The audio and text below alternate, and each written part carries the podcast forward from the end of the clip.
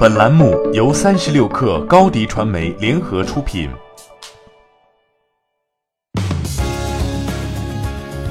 八点一刻，听互联网圈的新鲜事儿。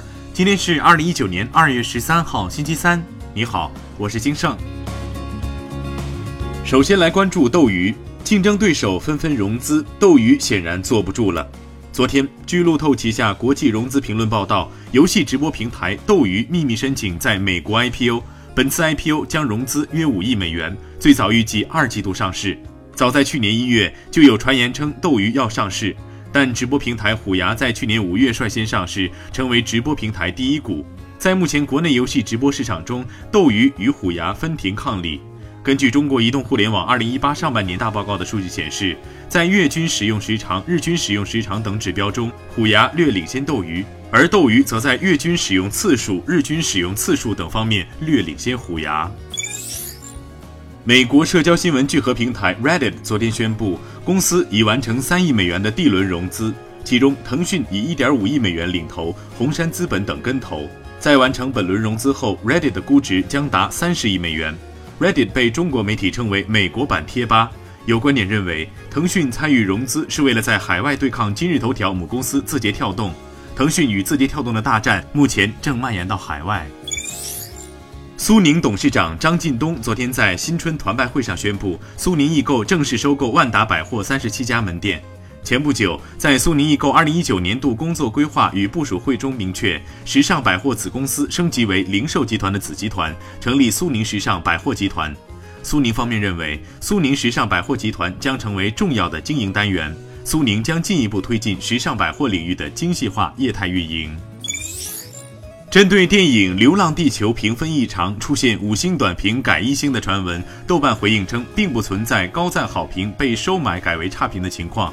据豆瓣工程师统计，二月十一号确实有一例用户由四星改一星的情况，后来该用户删除了评分。豆瓣表示，目前在优化产品功能、修改评分后，修改前的有用数据被清零。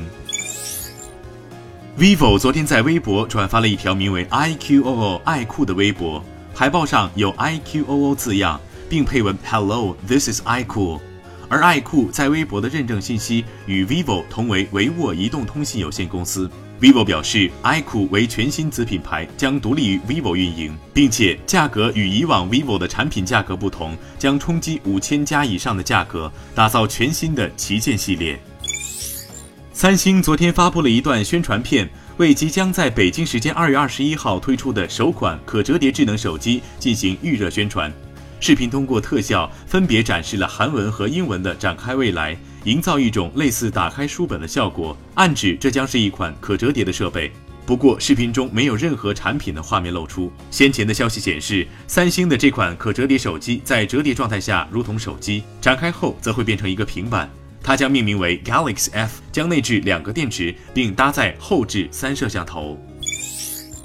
印度经济时报援引知情人士的话报道称，未来五年，伟创将与富士康一道投资印度，扩建在那里的生产设施。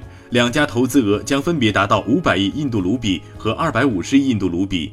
伟创将开始在印度生产 iPhone 八，公司预计这项投资可为超过一万人提供就业机会。此前，伟创在印度一直大多是装配 iPhone SE 和 iPhone 6s 等老款苹果手机。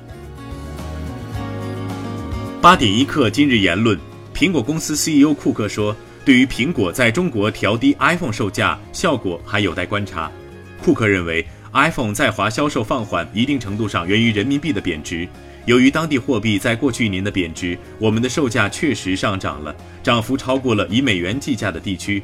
他表示。作为回应，苹果已经把 iPhone 中国售价降低到了货币贬值前的水平。我们将会看看效果如何。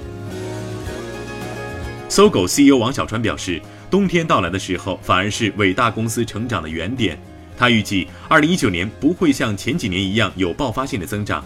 在这种节奏下，一些创新的企业可能会压缩创新力度，一些依赖投资的公司甚至可能出现关门或合并，而大公司也在想办法开源节流。同时，这也是个好机会。一方面，大家更好的去提升自己的效率；另一方面，也更愿意做长线的前沿技术布局。好，今天咱们就先聊到这儿。责编：彦东，我是金盛。八点一刻，咱们明天见。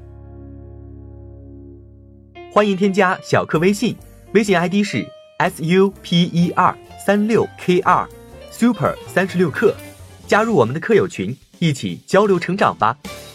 高迪传媒，我们制造影响力。商务合作，请关注公众号高迪传媒。